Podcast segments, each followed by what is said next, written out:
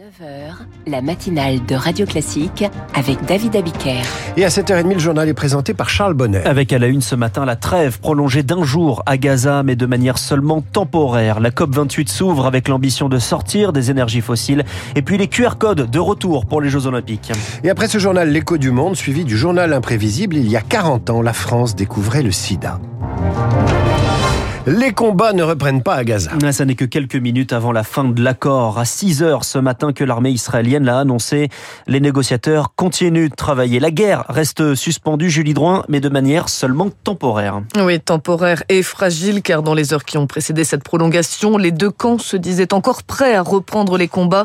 Mais les négociateurs ont obtenu une journée supplémentaire, la septième. L'armée israélienne l'a annoncé, le Hamas a confirmé. Un nouvel échange de prisonniers est déjà programmé. Le gouvernement gouvernement israélien a reçu une nouvelle liste de noms de femmes et d'enfants otages qui seront libérés aujourd'hui. Leur nombre n'a pas encore été précisé.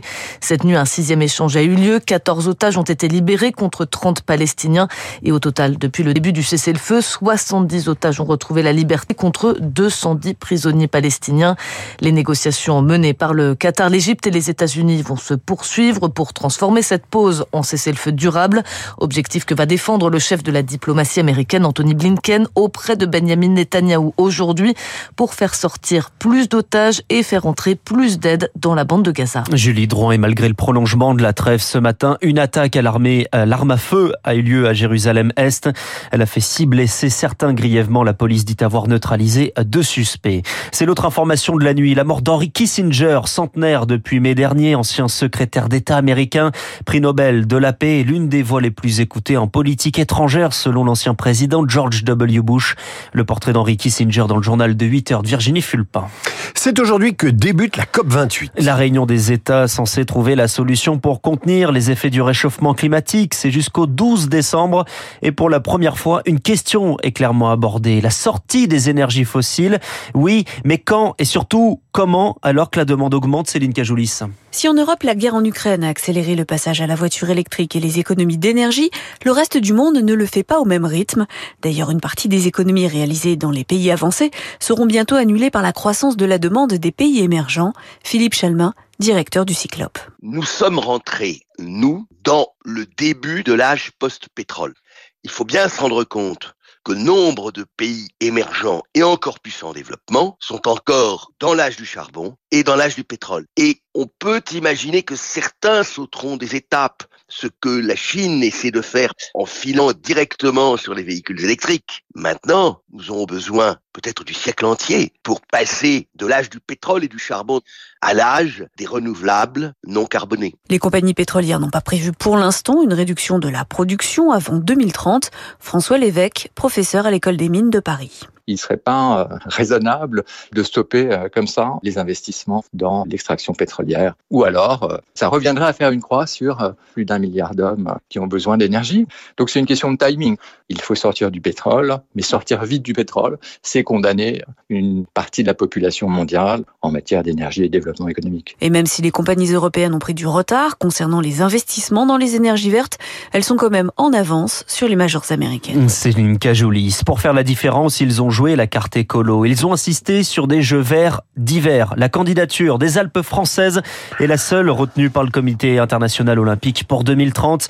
La plupart des sites sont déjà existants. La décision finale sera rendue en juillet prochain. Autrement dit, juste avant les Jeux olympiques de Paris, 400 000 billets sont en vente aujourd'hui à 10 h C'est l'une des dernières opportunités d'en acheter. Hein. Sur la règle du premier arrivé, premier servi, 70 000 billets seront à 24 euros. Des JO synonymes du retour des QR codes pour circuler dans les zones rouges.